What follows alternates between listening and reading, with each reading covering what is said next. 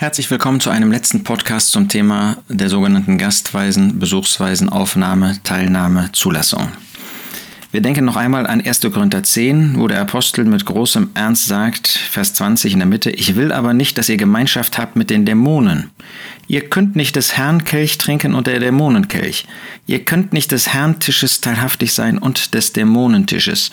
Oder reizen wir den Herrn zur Eifersucht? Sind wir etwa stärker als er? Der Tisch des Herrn.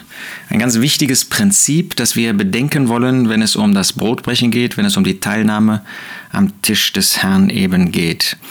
Es ist etwas, was dem Herrn wichtig ist. So wichtig, dass er uns diese ausführlichen Belehrungen in 1. Timo, äh, 1. Korinther 10 vorstellt im Blick auf das Brotbrechen. Brotbrechen und Tisch des Herrn gehören zusammen.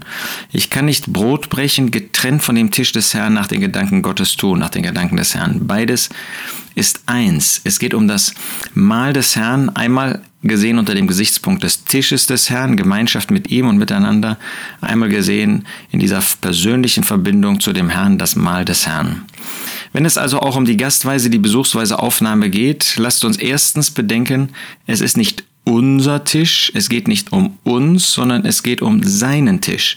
Das heißt, er hat Rechte an diesem Tisch, er hat seine Gedanken uns offenbart im Neuen Testament und die wollen wir tun.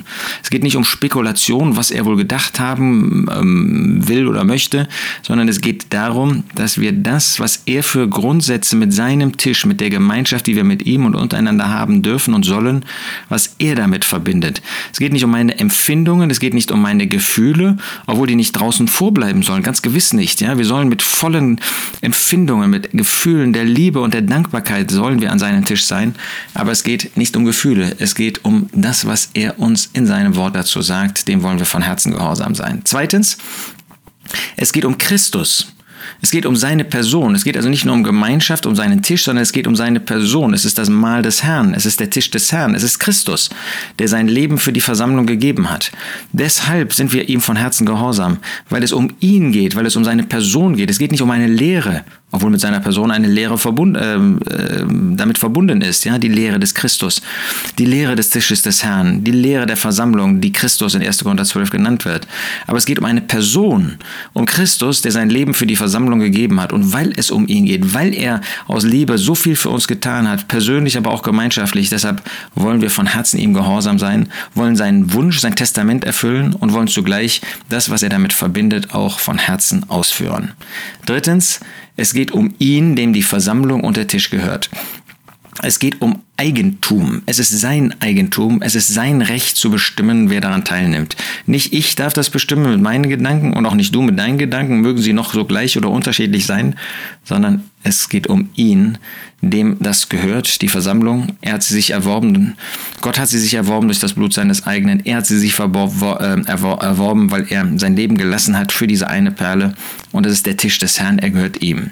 Viertens, es geht um seine Prinzipien, wie er sie in seinem Wort zeigt.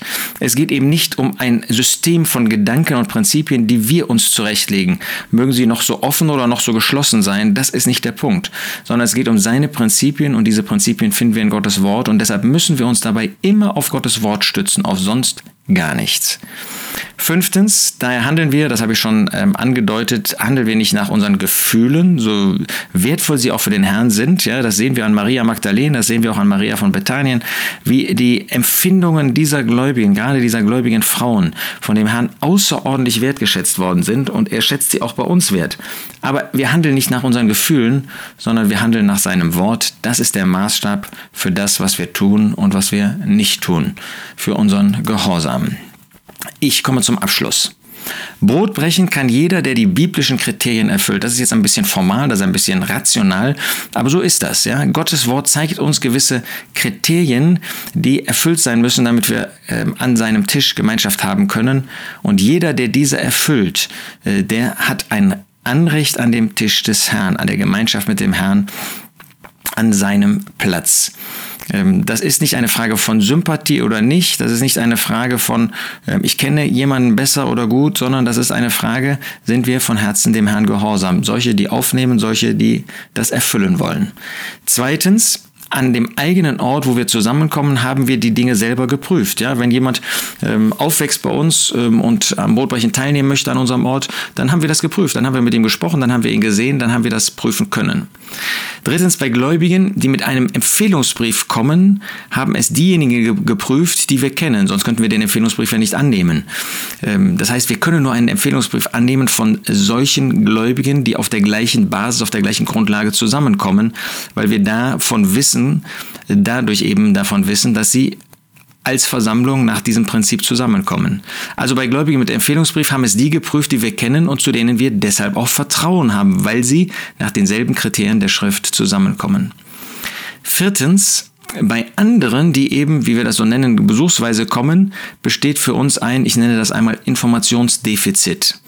Wir versuchen deshalb zu klären, welchen Grundsätzen sie in ihrem persönlichen Leben folgen und auch gemeinschaftlich. Was bei ihnen gelehrt, was bei ihnen praktiziert wird. Wir wissen das eben im Vorhinein nicht. Man kann sich das womöglich auf einer Homepage anschauen. Aber wir müssen das aus einem Gespräch herauszufinden suchen. Wenn es solche gibt, die das bezeugen können, die wir kennen, dann ist das etwas anderes. Aber wenn das so ist, dann fragt man sich ja, warum nehmen sie nicht gemeinsam miteinander am Tisch des Cerner Brotbrechen teil? Also wir versuchen diese Grundsätze, diese, dieses Informationsdefizit dadurch zu beheben, dass wir ein Gespräch in Ruhe und in Frieden und in ähm, notwendiger Ausführlichkeit führen.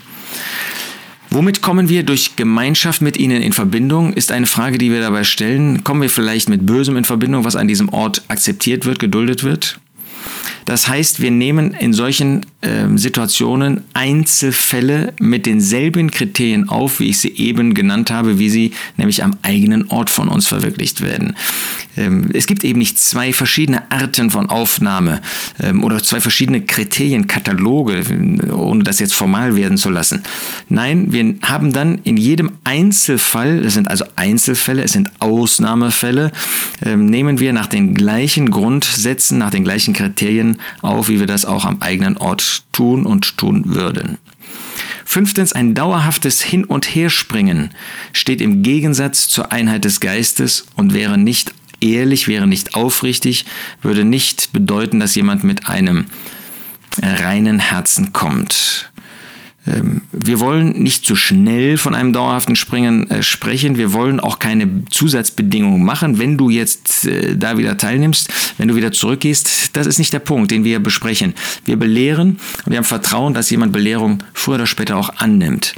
Aber wenn jemand will, einfach hin und her, wenn er das auch für sich zur Bedingung macht, dann können wir dem nicht beipflichten. Sechstens, wer als Unwissender teilnehmen möchte, ist auch bereit, Belehrung anzunehmen.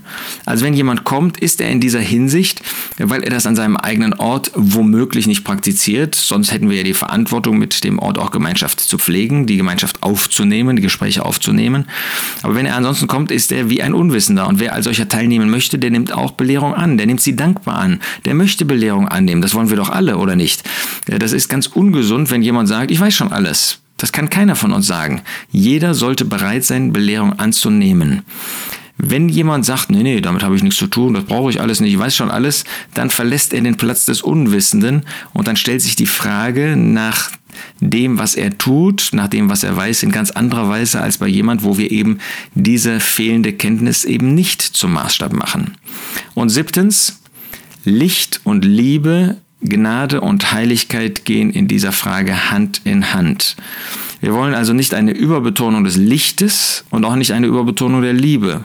Wir wollen keine Überbetonung der Gnade und auch keine Überbetonung der Heiligkeit, sondern wir haben beides und wir geben beiden den rechten, den von Gott gegebenen Stellenwert, ohne das eine gegen das andere oder das andere gegen das eine auszuspielen.